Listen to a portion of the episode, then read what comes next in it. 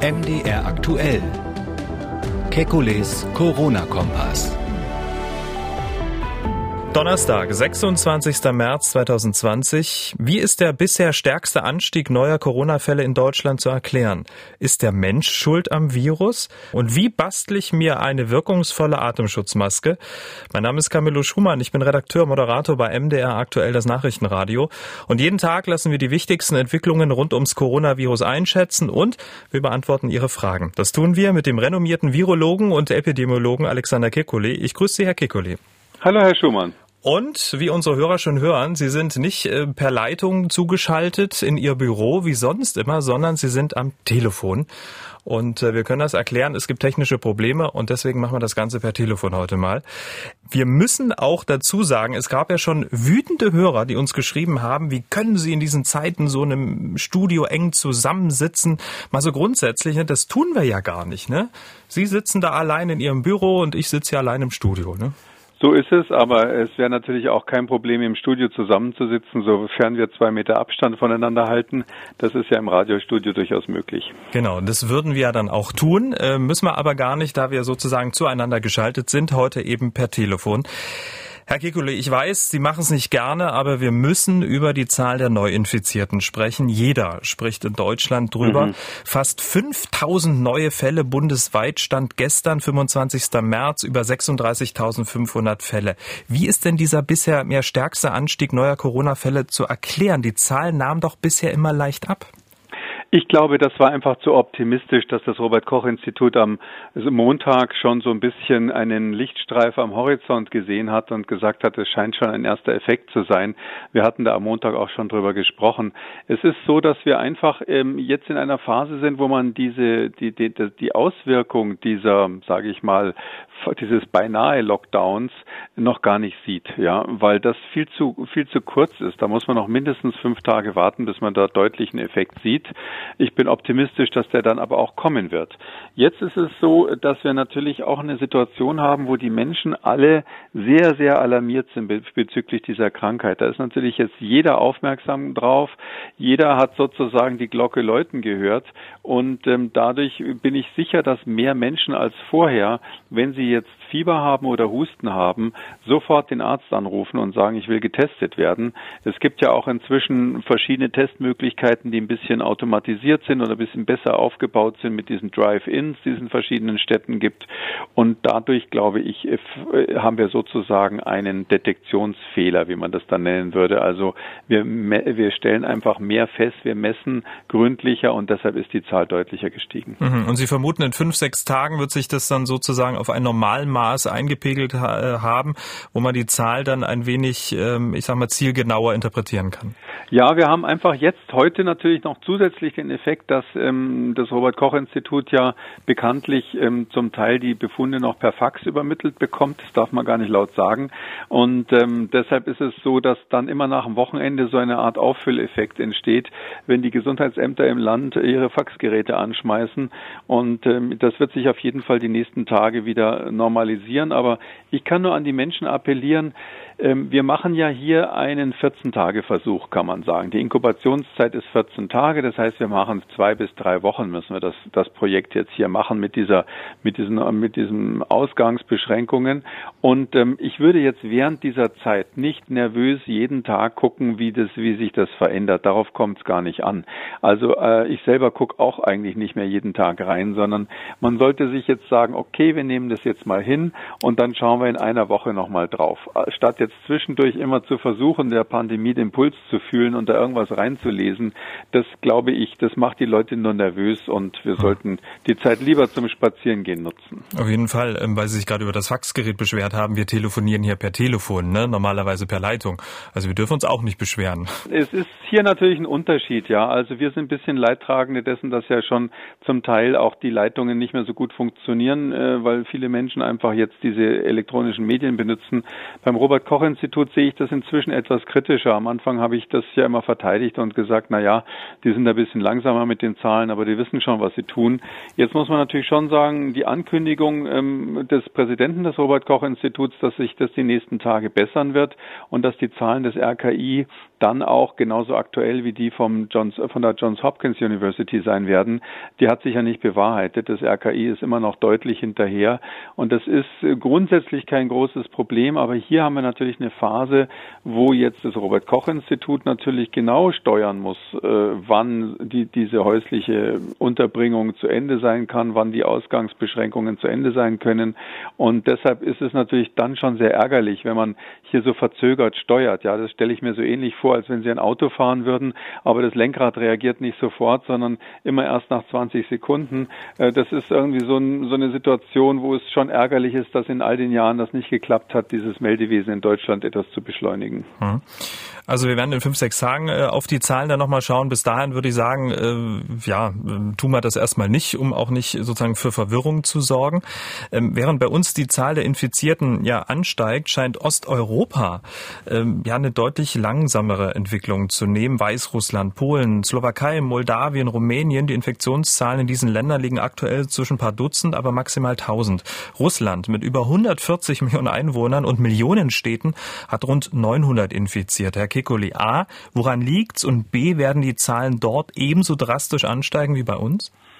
Ja, also das muss man unterscheiden je nach Land. Also bei Russland ist es so, die russische Föderation hat ja eine ewig lange Grenze direkt zu China und hat auch relativ da im, im weit, weit im Osten relativ intensiven Austausch mit China. Da bin ich absolut sicher, dass das äh, einfach daran liegt, dass sie das nicht richtig messen und melden.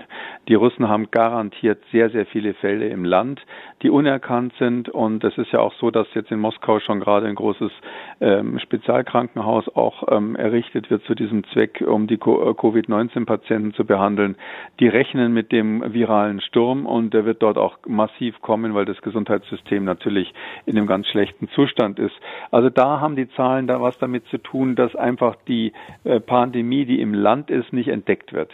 Bei den anderen Ländern in Osteuropa ist es bisschen anders man darf sich die Ausbreitung einer Pandemie nicht so vorstellen wie so eine Welle. Wir sprechen zwar alle immer von so einer Welle, aber das ist nicht wie eine Welle am Meer, sondern eher so ähnlich wie sich ein Hornissennest weiter verbreitet. Da kommen erstmal ein paar Hornissen, bauen ein neues Nest und von da schwärmen sie wieder aus und dann fliegen sie wieder woanders hin und dann muss derjenige, der Hornissen einfängt, am Schluss ganz viele Nester einkassieren, damit er ähm, das Ganze unter Kontrolle hat. Und so ähnlich ist es hier, dass praktisch immer einzelne oder zwei oder drei Infizierte Infizierte die Krankheit einen Schritt weitertragen. Wenn man dann da jemand dabei hat, der besonders viele andere infiziert, dann kriegt man quasi, das nennt man Superspreading, haben wir glaube ich schon mal drüber gesprochen, diese Superverteiler, die können dann schlagartig dort einen Ausbruch machen und so dass das mehr so hüpft. Und ähm, in dem Sinn ist es gar nicht unerwartet, dass Länder, die jetzt weniger intensiven Kontakt zu Norditalien oder China hatten, eben zum Beispiel, was weiß ich, Moldawien oder Weißrussland bisher auch, die ein bisschen isoliert sind oder auch Polen hat ja auch keine keine so hohen Zahlen. Bei denen kommt es zeitversetzt einfach. Und äh, die sind, wenn man so will, äh, bezüglich der Pandemie jetzt wieder in so einer besseren Position als wir, genauso wie wir in einer besseren Position als äh, Südkorea waren oder Japan. Und ähm, wir haben jetzt ähm, spät aber doch irgendwie da jetzt doch ähm, Maßnahmen ergriffen. Und äh, ich würde mir sehr wünschen, dass die osteuropäischen Länder, die da jetzt die Chance haben, sehr, sehr frühzeitig äh, wirklich radikal was tun. Übrigens, Tschechien ist ein Beispiel, die das gerade machen. Das wird interessant zu sehen, wie sich die Fälle in Tschechien verhalten, weil die, weil die sehr, sehr konsequent versuchen, früh einzusteigen.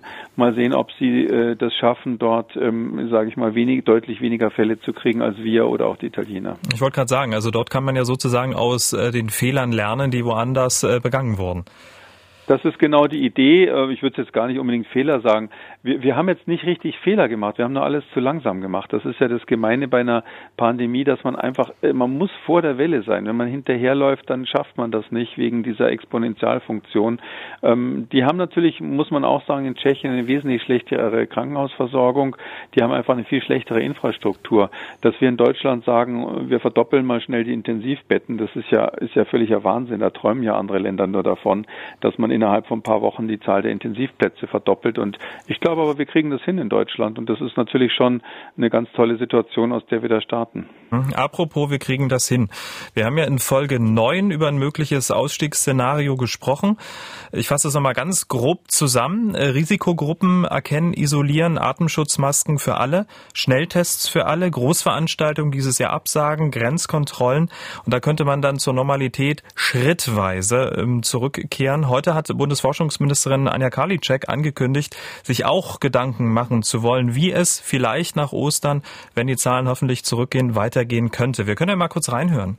Wir brauchen solide Grundlagen. Was gibt es für Alternativen, um im Grunde wieder zurückzukommen in ein normales Miteinander ohne eben unsere Kapazitäten in der Gesundheitswirtschaft zu überfordern, aber eben auch immer unter der Perspektive, was bedeutet das für unsere Gesellschaft?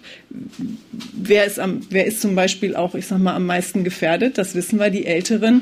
Was kann man aber auch gerade den Älteren an dieser Stelle zumuten? Wie, wie geht man mit den, mit den Gruppen der Jungen um? Es gibt ganz viele unterschiedliche Fragen in dem Bereich und deswegen bin ich so froh, dass sich jetzt Arbeitsgruppen auch aus verschiedenen Perspektiven damit beschäftigen uns diese Grundlage zu erarbeiten, die wir dann diskutieren müssen und dann die Entscheidung treffen müssen, wie machen wir es denn in der Praxis. Herr Kikuli, es kommt Bewegung in die Frage, wie es weitergehen könnte. Oder man könnte es auch ähm, negativ interpretieren, wenn ich nicht mehr weiter weiß, bilde ich einen Arbeitskreis?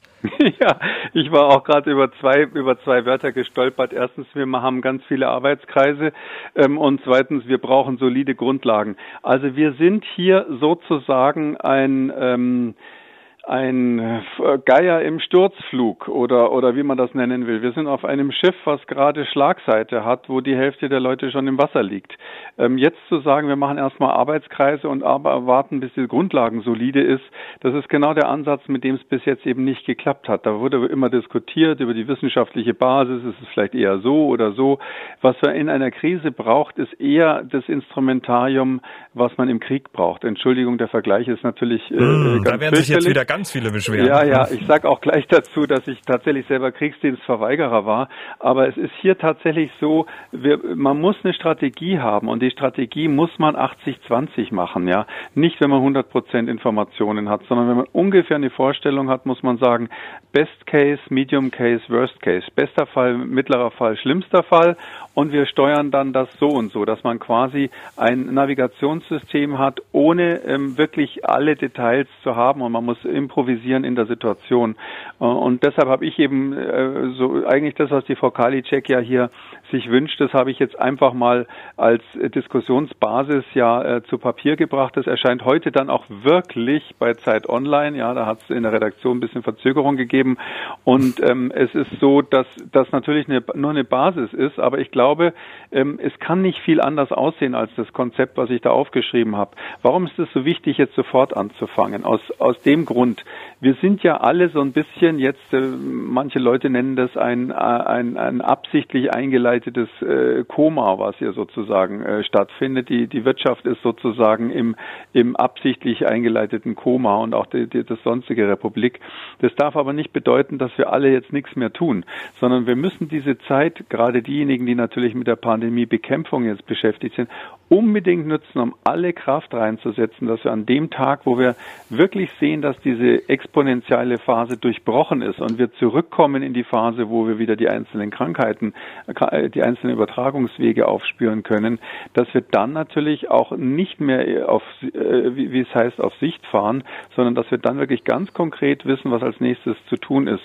Und das heißt für mich zum Beispiel diese, diese Schnelltests oder auch die, ja, die Schnelltests im weitesten Sinne, die müssen wir jetzt und sofort mit aller Kraft auf die, auf die, auf die Beine stellen. Das ist ja nichts, wo man sagen kann, wir diskutieren jetzt im Arbeitskreis zwei Wochen, dann fällt uns ein, es wäre schön zu haben, dann haben wir es aber nicht.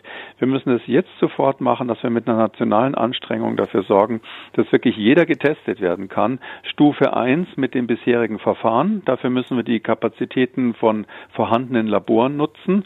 Da ist irrsinnig viel vorhanden in Deutschland. Wir haben so viele Reservekapazitäten, dass wir das, wenn alle zusammenhelfen, machen können. Stufe zwei ist dann eben der schon äh, erwähnte Schnelltest, den sich jeder selber machen kann, äh, wo man quasi selber einen Rachenabstrich macht und wie beim Schwangerschaftstest sofort sieht, bin ich positiv oder nicht.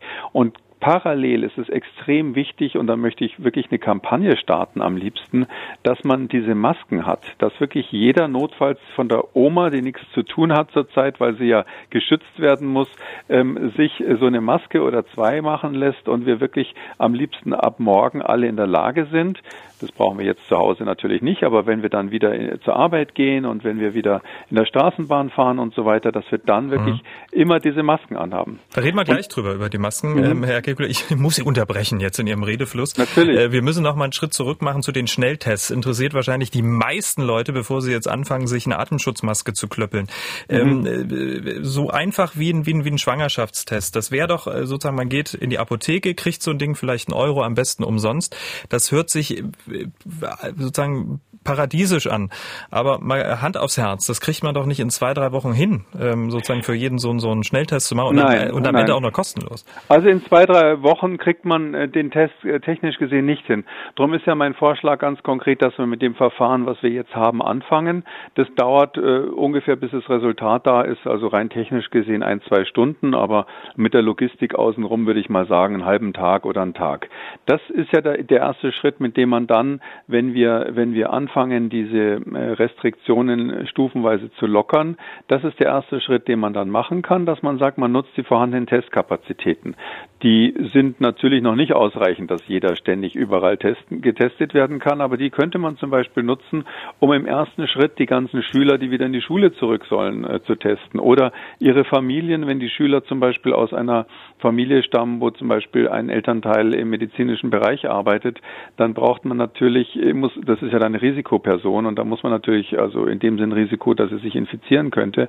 Und da muss man natürlich dann aufpassen, dass die Kinder das nicht in die Schule tragen oder zumindest am Anfang sollte man ein bisschen aufpassen. Das heißt, wir haben bestimmte Situationen, wo wir diese Schnellteste sinnvoll einsetzen könnten.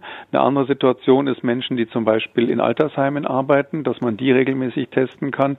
Und wenn man dann parallel natürlich diesen ähm, sage ich mal, ähm, Schnelltest für zu Hause, ähm, der so ähnlich wie ein Schwangerschaftstest funktioniert. Technisch sagen wir dazu Lateraldiffusionstest. Das ist also so ein Test, wo ein Antikörper drinnen ist, der in der Lage ist, das Virus zu, festzustellen. Und ähm, wenn, wenn er das gebunden hat, dann gibt es einfach eine Farbveränderung, meistens nach Blau und dauert 20 Minuten und dann hat man das Ergebnis. Äh, das dauert natürlich eine Weile, aber die die wissenschaftlichen Grundlagen dafür sind ja schon da. Es gibt schon mehrere Arbeitsgruppen, die daran forschen und eine in, in Taiwan, die hat ja sogar behauptet, sie hätte das schon fertig. Das heißt, ich glaube, das ist wirklich möglich, das innerhalb von jetzt nicht zwei, drei Wochen, aber zwei, zwei Monaten oder drei Monaten so weit zu bringen, dass man da, ähm, da das schon mal äh, zum Einsatz bringt. Mhm. Und das Wichtige ist mir einfach, dass wir da einen, eine Perspektive aufzeichnen, aufzeigen. Statt jetzt immer zu sagen, wir wissen nicht, wie es weitergeht, brauchen wir eine Perspektive und die sieht eben, die sieht unter anderem die, die das, das äh, zur Verfügung stellen von Testverfahren für jedermanns vor. Wir sind gespannt. Ähm, und äh, eine Säule wären ja dann auch die Atemschutzmasken für jedermann. Aber auch in zwei, drei Wochen sind die nicht fertig. Jetzt werden die Nähmaschinen in Deutschland angeschmissen. Ähm, viele ähm, Online-Portale bieten schon Schnitte an. Aber die große Frage, und da schreiben wirklich viele, viele Menschen uns, äh, wer welches Material verwende ich denn eigentlich? Da kommt zum Beispiel der Vorschlag, man könnte ja Staub Staubsauger, äh, Staubsaugerbeutel verwenden. Ähm, was wäre da so Ihr Tipp? Welches Material ist am besten, wenn man sich jetzt selber eine Atemschutzmaske basteln möchte? Ich würde da überhaupt nicht Richtung Staubsaugerbeutel oder sowas gehen. Da geht jedes, jedes fließartige Material, also entweder ein synthetisches Nylonvlies oder auch ähm, Baumwolle einfach. Und da, man muss ja auch dran denken, das würde man ja dann zum Beispiel beim Einkaufen tragen. Also ich persönlich habe natürlich so eine Maske, ich ziehe die an, bevor ich in den Supermarkt reingehe, aber draußen auf der Straße nicht. Ja, das ist erst, erstens ist mir das zu blöd, auf der Straße mit der Maske rumzurennen und zweitens braucht man es dann nicht. Da ist ja ist man ja an der frischen Luft und steht keiner daneben.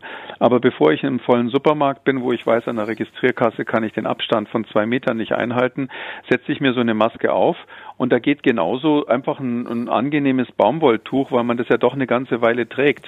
Äh, und da der eine kriegt dann Herpes an der Lippe und der andere hat vielleicht noch Schminke drunter oder sonst was. Da würde ich schon empfehlen, was zu nehmen, was auch angenehm ist. Und von mir aus kann das auch lustig aussehen. Ja, das muss ja jetzt nicht irgendwie immer so nach Krankenhaus aussehen. Ähm, jemand, der da aussieht wie ein Bankräuber, finde ich dann eher lustig. Übrigens wäre das kein Verstoß gegen das Vermummungsverbot, sofern sie nicht zu einer Versammlung gehen. Und Versammlungen sind ja sowieso nicht erlaubt zurzeit. Ah, okay. Also daher würde ich dringend dazu, plä dazu plädieren, solche, solche Masken sich tatsächlich selber zu machen, weil wir halt hier in der Lage sind, dass, dass uns die keiner zur Verfügung stellt, außer den Menschen, die im Krankenhaus arbeiten, die haben die zum Teil. Und ähm, das fände ich eine ganz tolle Kampagne, wenn jetzt ähm, ab nächste Woche ähm, alle mit diesen Masken zum Einkaufen oder auch zur Arbeit gehen würden. Da sind ja der Fantasie keine Grenzen gesetzt. Es gibt ja auch richtig schöne, ähm, ne, sozusagen passend zum, zum Oberteil oder zur Jeans oder zu den Schuhen. Da klar, kann man oder ja mit dem MDR-Logo drauf. So. ja welche austeilen. Selbstverständlich. ähm, also diese Möglichkeit ähm, bestünde ja da sozusagen für Nachschub ähm, äh, zu sorgen. Aber bei Atemschutzmasken ist es doch auch wichtig, dass sie sozusagen komplett abdecken, dass sozusagen rechts und links äh, sozusagen keine Luft reinkommt, oder? Ja, das ist jetzt äh, der, der Unterschied zwischen einer äh, diese, dem, was wir OP-Maske nennen und dem, was wir wirklich Atemschutzmaske oder Infektionsschutzmaske nennen würden, diese berühmten FFP2 oder FFP3-Masken. Also so eine OP-Maske, die ist an der Seite offen. Und die hat ja offiziell hauptsächlich den Zweck, dass derjenige, der sie aufhat, seine Umgebung äh, vor sich selbst schützt. Und keiner weiß ja genau, ob er nicht vielleicht doch krank ist. Drum ist es schon mal rein theoretisch ja so, wenn jeder eine Maske auf hätte, würde ja praktisch niemand angesteckt werden, weil dann auf jeden Fall die Kranken auch eine Maske aufhaben. Aber es ist ja tatsächlich umgekehrt auch so, das hat man schon drüber gesprochen, dass diese Tröpfcheninfektion eben äh, durchaus auch auch zum Teil dadurch verhindert werden kann, wenn einen jemand anhustet oder anspricht mit feuchter Aussprache, dass man äh, so kleine Tröpfchen, Sekrettröpfchen irgendwie ins Gesicht kriegt, zumindest Nase und Mund. Und da tut ein Tuch, äh, was wie auch immer Nase und Mund ähm, bedeckt. Da kommt es nicht drauf an, dass es an der Seite dicht ist. Weil die, die äh, Variante, natürlich kann dieses Virus im Prinzip auch in bestimmten Situationen in geschlossenen Räumen mal eine Weile in der Luft schweben, ja, wie so eine Wolke mal kurz. Das sind Ausnahmesituationen, das spielt bei der Gesamtzahl der Infektionen keine große Rolle. Ähm, es gibt jetzt eine aktuelle Publikation dazu wieder, die bestimmt die nächsten Tage in der, in der Presse erscheinen wird, dass man gemessen hat, dass das Virus, wenn es in der Luft steht, bis zu drei Stunden lang sogar im Labor stabil ist. Da will ich gleich davor warnen, das sind sehr theoretische Bedingungen. Praktisch kennen wir das ausnahmsweise, dass mal ein Virus quasi, wenn ich mal so sagen darf, echt durch die Luft übertragen wird. Mhm. In diesen Ausnahmesituationen würde ein normales Stofftuch oder eine OP-Maske natürlich nicht helfen. Ähm, aber ich würde mal sagen, wir müssen ja hier eine deutschlandweite Epidemie bekämpfen und jetzt nicht drauf, dafür sorgen, dass wirklich 100 Prozent jeder Einzelne bis aufs Letzte geschützt ist. Ich spreche übrigens immer nur von den Nicht-Risikogruppen. Die Risikogruppen, für die brauchen wir ein ganz anderes Programm. Da haben wir ja schon drüber gesprochen. Mhm. Übrigens über diese ähm, Übertragung über die Luft in Folge 8 haben wir drüber gesprochen und wir werden auch in den kommenden Tagen nochmal vertiefend drüber sprechen. Wir würden das Thema Atemschutzmaske mal kurz beenden. Ich würde gerne noch einen kleinen Exkurs zum Ursprung des neuartigen Coronavirus mit Ihnen machen, Herr Kekuli. Ähm, es wird ja vermutet, dass es von einem Pangolin auf den Menschen übertragen wurde. Pangolin ist das ähm, einzige Säugetier mit Schuppen. Das wird so groß wie eine Katze, wird auch Tannenzapfentier genannt, was auch wirklich aussieht wie so ein Zapfen. Und es schaut ein bisschen traurig rein. Auch vielleicht deshalb, weil es unter Artenschutz steht und nicht gehandelt werden darf, aber trotzdem wird es in Asien gejagt und gegessen. Bisher war es ja nur eine Vermutung, dass das Virus von Pangolin auf den Menschen äh, übertragen wurde. Ist man da jetzt schon weiter? Ähm, das ist, die Daten sind immer noch die gleichen, aber es ist tatsächlich so, dass man von diesen äh, Pangolins oder, oder Schuppentier heißen die auf Deutsch offiziell, von diesen Schuppentieren hat man eben Viren isoliert und die gibt es auch in zoologischen Gärten in, in China und in verschiedenen anderen asiatischen Ländern. Da kommt natürlich mal der Tierarzt und muss die, wenn sie krank sind, untersuchen. Und da hat man schon festgestellt, dass die manchmal krank werden von Coronaviren. Und da gibt es eben bestimmte ähm, Proben von diesen Pangolins, die tatsächlich so ähnlich sind wie der Ursprung des aktuellen Virus, dass die Wissenschaftler sagen, das ist höchstwahrscheinlich ein Zwischenwirt gewesen. Also nicht der wirkliche Ursprung, sondern ein Zwischenwirt. Zwischenwirt heißt, ursprünglich kommen diese Coronaviren höchstwahrscheinlich aus Fledermausarten. Also das ist so, dass wir eigentlich wissen, dass bestimmte Fledermausarten diese Viren haben. Und das ist, wenn man so sagen will, der natürliche Wirt. Die werden auch nicht richtig krank davon. Mhm. Und diese äh, Fledermäuse haben irgendwann andere Tiere infiziert, unter anderem dieses Schuppentier. Das Schuppentier hat dann Symptome, aber vielleicht läuft es auch nicht so schnell davon, wenn ein Jäger kommt, weil es gerade krank ist und dann wird es eben gejagt. Und leider ist das so eine Unsitte, muss man sagen, die also nicht nur in China leider ist, sondern in, in einigen asiatischen Ländern, dass man alle möglichen Tiere, die man so findet, ähm, jagt. Die werden dann an so Lebendmärkten verkauft. Wet Markets heißen die dort, Feuchtmärkte. Und diese, an diesen Lebendmärkten funktioniert es also so, dass die Tiere da so in Käfigen eingesperrt sind, je nachdem, wie lange es kommt, bis sie jemand kauft. Und dann sagt der Käufer, das und das Tier hätte ich. Und dann hat man die Wahl, das habe ich schon selber mit anschauen müssen, äh, dass einem entweder der Verkäufer direkt mal die Kehle durchschneidet, Gut. damit das Tier ja. tot ist. Ja, okay, ich höre jetzt mal auf. So viel Fantasie haben wir an dieser Stelle. Ja. Also es ist jedenfalls gruselig, aber ich schließe jetzt noch Folgendes an. Hm? Es ist so, dass ähm, man nach SARS 2003 diese, hm. diese Märkte verboten hat. Aus dem Grund, weil das ja damals schon das Gleiche war. Es war bei SARS ja auch schon so, dass ähm, äh, wir wussten, dass da ein anderes Tier wiederum, die sogenannte Schleichkatze, der Ursprung war. Da hat man das verboten und ähm, zwei Jahre später spätestens waren die Märkte überall wieder vorhanden. Das heißt, der Mensch hat eigentlich in gewisser Weise den gleichen Fehler nochmal gemacht. Mhm. Also nichtsdestotrotz, wenn der Mensch ähm, nicht diese Tiere gegessen hätte, hätten wir dieses Problem jetzt nicht wenn er sie nicht gegessen hätte, aber man muss sagen, jeder Fleischfresser frisst natürlich andere Tiere. Das ist in unserer Natur ein bisschen drin. Wir sind ja Gemischtköstler und fressen deshalb auch Fleisch. Ähm, die Frage ist halt nur, müssen wir Tiere ähm, verspeisen, die wir irgendwo wild gefangen haben? Und das meine ich, muss man dringend jetzt noch stärker kontrollieren.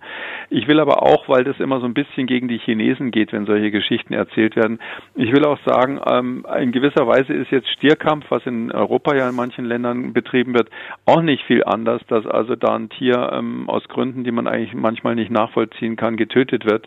Darum meine ich, man darf jetzt da nicht so den Stab über die asiatischen Sitten brechen, sondern der Mensch ist in vielen Regionen der Welt so, dass er Dinge macht, die so ein bisschen, sage ich mal, skurril sind oder mit der Natur manchmal auch nicht so liebevoll umgeht. Das lassen wir so stehen. Ich möchte nur, äh, möchte nur noch ergänzen, dass Viren, die vom Tier äh, auf den Menschen überspringen, so selten ist das ja nur nicht. Sie haben ein Beispiel jetzt ähm, gehabt, Schweinegrippe ist auch so ein Beispiel. Ähm, ist das quasi in Anführungszeichen die Rache der Tiere dafür, dass wir sie töten, verspeisen und teilweise ja auch schlecht halten? Also schafft der Mensch vielleicht auch die Grundlagen für die Entstehung und Ausbreitung solcher Viren? Ja, auf jeden Fall. Es ist so, dass wir das, also ob es die Rache ist, weiß ich jetzt nicht direkt, aber es, wir schaffen die Grundlagen dafür, ja, weil es ist ja so ähm, ganz interessant. Wir haben in China haben wir Serumproben von von Einwohnern einfach, die über die Jahre mal untersucht wurden. Da gibt's immer wieder Hinweise darauf, dass Menschen Kontakt mit so ähnlichen Coronaviren schon hatten. Das heißt, wahrscheinlich gab es so ein Überspringen von Viren auf den Mensch durch die Art eben Tiere ähm, hier zu verzehren. Äh, die gab es wahrscheinlich immer mal wieder, hat aber nicht zum größeren Ausbruch geführt. Und zwar entweder deshalb, weil das Virus nicht so gut gepasst hat zum Menschen, sich nicht schnell genug da adaptiert hat, oder aber eben auch, weil damals die Transportwege nicht so gut waren. Ja, wenn in irgendeinem chinesischen Dorf mal, äh, sag ich mal, die Oma stirbt, dann ist das dort kein Ereignis, wo man gleich die Weltgesundheitsorganisation alarmiert. Und deshalb ist es möglicherweise gar nie auf dem Radar erschienen früher, dass das doch öfters vorkommt. Und unsere Kultur, also die Möglichkeit, jetzt mit der Eisenbahn schnell zu reisen, äh, innerhalb weniger Stunden am anderen Ende der Welt zu sein und äh, ist natürlich für diese Viren ganz toll. Ja, die können dann sozusagen First Class klimatisiert und in der Luxusversion können die um die Erde Erde reisen, wo sie sich früher noch, als die Pest ausgebrochen ist, eine bakterielle Erkrankung oder als die Pocken ausgebrochen sind, früher war eine Viruserkrankung. Das war ja für diese Viren echt mühsam, sich fortzu, fortzubewegen, so auf der, auf der Seitenstraße mit den Kamelen. Das hat dann ganz lang gedauert, bis die Tataren irgendwie die Pesten auf die Krim gebracht haben und so. Aber heute geht es ruckzuck. Äh, zwölf Stunden später äh, ist der erste Ausbruch dann auf einem anderen Kontinent. Und wir kommen direkt äh, zu unseren Hörerfragen. Wir haben eine Mail bekommen von Familie Gross. Wir wohnen in einem Mehrfamilienhaus. Wie verhalten sich die Coronaviren, wenn der Nachbar auf dem Balkon neben uns hustet? Also bekommen wir die ab und fallen die dann bei uns auf den Balkon? Ähm, naja, die, das, die Viren fallen, die fliegen so zwei Meter weit beim Husten. Da muss einer aber schon relativ intensiv husten. Und auf dem Balkon würde ich das Problem überhaupt nicht sehen. Die werden ja vom Wind verblasen. Da gibt's immer Windbewegungen draußen. Mhm. Und auf dem Balkon halten die sich auch nicht lange. Das ist, ich würde jetzt bei diesen sehr, sehr indirekten Infektionswegen äh, dafür plädieren, da ähm, nicht zu ängstlich zu sein. Okay, wir haben einen Anruf bekommen. Mir geht zu dem Thema Heimkehrer aus dem Urlaub, die per Flugzeug heimgeholt wurden. Dazu habe ich folgende Frage. Werden alle auf Coronavirus Virus getestet? Und zweitens, sollten nicht alle in eine 14-tägige Quarantäne. Sie könnten ja mittlerweile auch nur der Träger dieses Virus sein. Dankeschön. Herr Kekuli, die Heimkehrer. Und es ist in der Tat so, dass ähm, aus dem Bekanntenkreis sind zurückgekommen und haben sich ins Auto gesetzt und sind dann nach Hause gefahren. Hm. Ja, also die werden, das beantwortet es schon, die werden natürlich nicht getestet. Da gibt es die allgemeinen Empfehlungen, wenn jemand natürlich Heimkehrer ist und gerade Urlaub in Teheran gemacht hat oder sowas, dann ist es ganz klar, äh, dass der aus dem Risikogebiet kommt und da gibt es dann die Empfehlung der Selbstquarantäne. Ähm, wir sind aber ja in Deutschland im Moment gerade alle in diesem sogenannten Lockdown oder teilweisen Lockdown. Das heißt, wir haben ja eigentlich sowas ähnliches wie eine Quarantäne. Also ich würde äh, jetzt schon empfehlen, wenn jemand aus einem Gebiet nach Hause kommt, wo mehr Fälle als in Deutschland sind, dass er dann äh, mit seinem Arbeitgeber abspricht, ob er jetzt unbedingt zur Arbeit muss in diesen Tagen oder nicht vielleicht doch auch Homeoffice machen kann. Andererseits muss man jetzt realistisch sagen, die Zeit, wo draußen sozusagen bös war und drinnen gut, ist ja vorbei. Wir haben ja das Virus längst im Land. Wir sind ja Risikogebiet. Also wenn Sie jetzt heute nach Israel fliegen wollten, dürften Sie das gar nicht, weil, weil Israel hat Deutschland zum äh, Risikogebiet erklärt. Das heißt also, wenn wir sozusagen das Virus äh, jetzt doch sehr dramatisch im Land haben, wie auch die heutigen Zahlen zeigen, dann äh, meine ich, ist es vielleicht ein bisschen übertrieben, jeden, der aus Marokko zurückkommt oder irgendwo weiter weg aus dem Ausland, dann sozusagen sozusagen als potenziell infiziert anzusehen. Mhm. Herr Fährmann hat geschrieben, ich lese und höre, dass infizierte Personen bereits 24 Stunden vor Ausbruch der Krankheit andere Personen anstecken können, auch wenn sie noch keine Symptome haben. Stimmt das denn? Hm, ja, das ist äh, bei diesem Virus relativ sicher, dass ähm, bevor die Symptome anfangen, man eine Zeit lang vorher wohl schon infektiös ist. Da gibt's immer mehr Hinweise darauf. Ähm, das würde ich aber mal sagen, die, die Bedeutung davon wird so ein bisschen äh, hochgespielt, weil das wissen wir bei, bei allen Coronaviren und übrigens auch bei ganz vielen anderen Viren wenn man da ganz genau nachschaut, dass nicht an dem Moment, wo der Patient sagt, hoppla, jetzt spüre ich was, erst die Infektiosität anfängt, sondern ein bisschen vorher. Das hängt auch ein bisschen mit der, mit der Sensibilität des Einzelnen zusammen, wann er halt merkt, dass er eine Infektion hat. Ähm, viel wichtiger ist ja bei diesen Erkrankungen der Teil derjenigen, die überhaupt keine Symptome zeigen. Es gibt ja Menschen, die sind infiziert und haben, merken das gar nicht oder merken es ganz wenig oder haben Kopfschmerzen nur ein paar Tage lang. Hm. Und es scheint so zu sein, dass diese dieser Teil gar nicht so gering ist, so dass man jetzt schon mal grundsätzlich sagen kann, bloß weil einer keine Symptome hat, heißt es nicht, dass er auf keinen Fall andere anstecken kann. Speziell bei Kindern wissen wir es ja ganz genau, dass die ohne Symptome jemanden anstecken können. Drum ist die Frage, ob das jetzt 24 Stunden vorher sind oder vielleicht nur 12, auch gar nicht so wichtig. Zwei Fragen wollen wir noch. Ähm, zur Hygiene durch Händewaschen äh, kam eine Mail. Warum wird nie darauf hingewiesen, dass nicht nur Händewaschen an sich wichtig ist, sondern dass auch die Fingernägel kurz sein müssen? Also lange Fingernägel sind Keimschleudern, Ausrufezeichen. Das war jetzt keine Frage, ein Hinweis. Stimmt das denn? Ja, unter den Fingernägeln, das trifft jetzt hauptsächlich für Bakterien zu, können sich Bakterien ansiedeln und dort auch vermehren. Drum sind äh, jetzt bei, bei medizinischem Personal geht es natürlich gar nicht mit langen Fingernägeln. Ähm, jetzt dieses Virus und die, die, die Maßnahmen dagegen, die betreffen ja eigentlich eher äh, die Frage, ob man etwas angefasst hat und dann gleich danach sich selbst irgendwie ins Gesicht bringt. Und für diese Übertragung, diese Schmierinfektion von der Hand ins eigene Gesicht, da ist es eigentlich egal, ob die Nägel lang oder kurz sind, weil, weil sozusagen darunter nichts lange angebrütet wird, sondern das geht ja relativ schnell. Okay, und für die letzte Frage, da möchte ich jetzt nicht in Ihre Haut stecken. ähm, wir haben eine Mail bekommen von einer jungen Dame. Wenn das Virus den schönsten Tag im Leben bedroht, mein Verlobter und ich wollen eigentlich am 20.06. mit knapp 100 Personen heiraten. Nun kam es leider zu der aktuellen Pandemie des Coronavirus. Wie schätzt Herr Professor Kekulé unsere aktuelle Lage ein? Ist es seiner Meinung nach möglich, dass die Hochzeit eventuell stattfinden kann. 20.06. Also eventuell möglich ist es natürlich, aber ich empfehle bei solchen Ereignissen immer, das soll ja was Schönes sein, ja. Und wenn man sich das Ja-Wort gegeben hat, dann dürfte das doch länger halten als bis zum 20.06. dieses Versprechen. Und deshalb würde ich sagen, statt das jetzt in so einer Stressphase mit lauter Fragezeichen zu planen und dann absagen zu müssen unter Umständen, würde ich immer raten, lieber um ein Jahr verschieben. 20.06. klingt ja auch so sehr nach ähm, Sommer mhm. und man freut sich auf die Sonne und man möchte alle seine Freunde einladen. Äh, Im Gegensatz zu den Hochzeiten, die am 31.12. stattfinden, um die Steuererklärung noch zum, zusammen machen machen zu können. Und darum empfehle ich also bei so einer Hochzeit dann doch drüber nachzudenken, die um ein Jahr zu verschieben. Das spricht der Experte, weil dann gilt nämlich das komplette Jahr zum Veranschlagen. Ne? Das ist sehr richtig. Die Fragen unserer Hörer, und von denen gibt es wirklich sehr, sehr viel. Vielleicht war Ihre Frage ja auch schon in einer unserer Folgen beantwortet. Unsere Online-Kollegen sind so lieb und sammeln alle Fragen und Antworten aus allen Folgen und schreiben sie auf. Vielen Dank erstmal dahin. Klicken Sie dafür mdraktuell.de Fragen und Antworten zum Coronavirus. Herr Kekulé, wir sind am Ende unserer Ausgabe und auch heute würde ich mich über was Positives von Ihnen freuen zur aktuellen Situation. Haben Sie da was für uns? Ähm, ja, also mein persönliches positives Erlebnis war vor einer Stunde. Ich war nämlich gestern in so einer Diskussion im Fernsehen, wo mehr junge Leute an, äh, zugeschaut haben bei Pro7. Das darf man ja auch mal öffentlich-rechtlich sagen.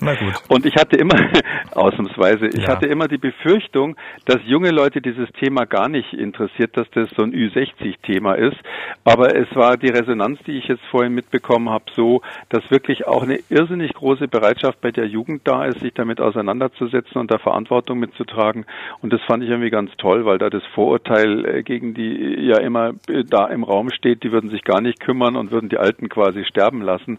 Das ist hier überhaupt nicht so und diese Resonanz von dieser einen Sendung gestern war jedenfalls extrem positiv. Und heute Abend sind Sie bei Markus Lanz, so, im ZDF. Wer hat das verraten? könnte sein, könnte Eventuell. sein. Eventuell. Sehr schön. Vielen Dank, Herr Kekulé. Wir hören uns dann morgen wieder. Gut, bis dann. Tschüss, Herr Schumann. In dieser Ausgabe fehlt Ihnen etwas, das Sie aber interessiert, dann schreiben Sie uns mdraktuell-podcast.mdr.de. Twittern Sie Ihre Frage unter dem Hashtag Frakekoli oder rufen Sie uns an 0800 322 00. Ihnen gefällt diese Ausgabe, dann freuen wir uns über eine nette Bewertung. Vielen Dank. MDR aktuell. Kekules Corona-Kompass.